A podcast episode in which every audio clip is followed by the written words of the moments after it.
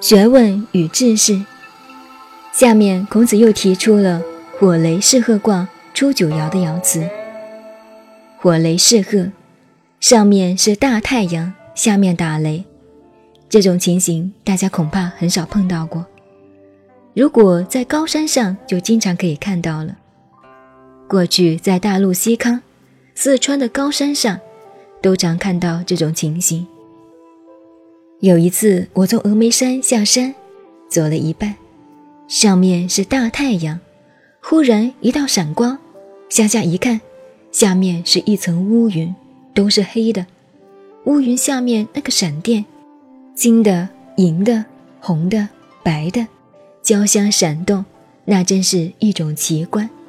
但听不到声音，晓得下面在下雨打雷，雷声在乌云的下面。看看峨眉山上界的神仙。对下界众生的情形一点也看不见，因为全被乌云遮住了。所以大家也不要求菩萨，菩萨看不见下界的事情，下界都被乌云遮住了，求菩萨保佑也没有用。这是我的经验。你跪下来磕头，佛菩萨看不见，你已经被乌云包住了，你的业力那么重。上帝也帮不上忙，虽然佛菩萨的眼光会比我好一点，但你在层层的乌云里，佛菩萨的法力一下子也不能把那些乌云都驱散了。上界的神仙是风和日丽，下界的众生是狂风暴雨、雷电交加，这就是火雷噬壑的景象，又好像台风来的情形一样。风雨交加，一个人驾条小船在海洋上飘，又像山洪爆发，人被卷入这个洪流之中，像一片树叶。这种境界就是火雷噬鹤。就卦象上看是如此，也像吃牛排一样，一块牛排送到嘴里用牙齿咬，这也是火雷噬壑的景象。孔子对火雷噬壑第九爻爻辞提出了他的意见。子曰：“小人不耻不仁，不畏不义，不见利不劝，不威不臣。小臣而大戒，此小人之福也。”亦曰：“惧孝灭止，无咎，此之谓也。”昨天有位山东老朋友跟我讲笑话，谈到山东的孔孟文化。他说：“一个人要好事坏事全懂了，才能够通达。”这句话不错，做人就是要通达，通达人性，通达人情，才能够谈学问，谈知识。孔子说：“小人不耻不仁。”小人是指一般的人。耻是指难堪。如果他没有碰到钉子，你没有给他难堪，他很难发现自己的缺点，也很难改正自己的过错。你让他难堪了，羞辱了他，或者使他见不得人，他才能够改过来。小人不畏不义，你研究一般人的心理，纯用教化，用仁义说道，让他学好。是做不到的。那些仁义之道都是假的。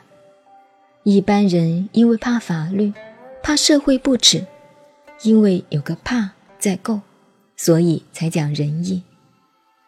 孔子在《论语》中也提到，君子有三畏：畏天命，畏大人，畏圣人之言。人。要有个可怕的东西在心里，在背后，才可以使他上进向善。宗教也是这个作用，有个上帝，有个菩萨管着你，你就会乖一点。如果没有所谓，永远不会做好人，不会做好事。所以，如要一般人做好事，一定要有个促使他向善的力量。在后边才可以。不见利不劝。普通一般人没有好处，没有利益可图，他不会干的。劝就是劝导他、教导他的方式。不威不成，没有鞭子打下来，没有威武在他前面，没有惩戒，不把刀架在他脖子上，他不会改过的。就是我们平常说的“不见棺材不掉泪”，除非是菩萨，是圣人。以上这四句话，古今中外一般人的心里都是如此。我们不要自以为自己是君子，不在其列。其实我们也包括在内。除了得到的、真正成就了的人以外，一般人的心里都是如此。所以这四句话在后世的老庄、易经中，大家都认为是帝王之学、统治的道理。一个社会陈平久了，不用严刑重法，那就不得了了。所以，今天所谓的民主自由，是不是对人民有利益？这个制度是不是对？到现在还很难下定论。历史进入这个阶段，到处都在叫自由、民主，这个名词叫的声音很大，浪头也高得很。将来是不是走得通？会不会毛病更大？还做不了结论。所以，《易经》老庄被人用的偏的时候，就是治法的思想；用的宽大的时候，就是儒家的人治思想。教育的原理也是这样。我经常说，我是主张用体罚的。体罚有什么不对？差不多该用的时候就用。有一次，亚历山大问老师阿里斯多德说：“当皇帝真正的办法在哪里？”这个大哲学家就告诉他：“你不是看到前面田里的麦子长得很好吗？你看那几棵长得特别高的，把它砍平就好了。”这句话一点都不错。一片田子里，稻子、麦子都长得一般高，有几棵很特别突出的，长得特别高，那就很讨厌。把那几棵砍掉，就平了。这个道理很对，不过阿里斯多德嘴巴里讲出来，没有我们东方的说法高明。孔子这四句话的道理说得更清楚。换句话说。这句话就是群众心理学。用人也是这样，小人不耻就不仁，不畏就不义，不见利就驱策不动，不成就不是。所以他说，有时候是小成而大戒。譬如教育，有时候打两下手心，罚个站，打几下没什么了不起的。小惩而大戒，受一点小小的惩罚，他一辈子都记得要去做好人。所以人生的道理，太得意的时候碰到一点倒霉挫折，如果你懂得易经，反而应该是好运气。假设一个人永远在好运中，这个人就完了，他永远不会有大出息。所以小小的惩罚他。便不会做大的坏事，这反而是小人的福气。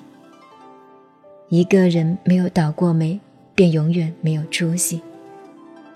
一个领导人，像有些帝王，把自己最心爱的大臣一下子革去，不让他干了；或者把宰相一下子派去当县长，或者乡镇长，就是这个道理。这些都是高明的帝王，希望这部下。将来能有更大的担待，这就是小臣而大戒，小人之福也的道理。孔子怎么悟到了这个道理呢？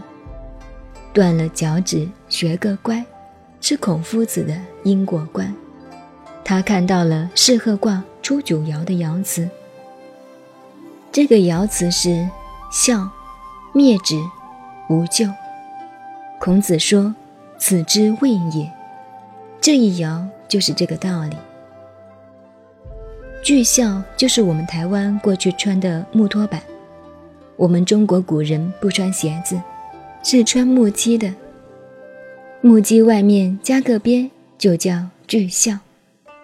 灭指是指穿着木屐走路，脚歪了一下，把脚趾头碰伤、碰断的意思。不到这一卦，要去做生意会倒霉，会赔本。不过没有关系，伤一个小脚趾头而已。虽然有些不顺，但还是小灾。适合卦一路都是凶卦。初九爻是无咎，没有毛病，但人已经伤了，脚趾头也断了，怎么还说是无咎呢？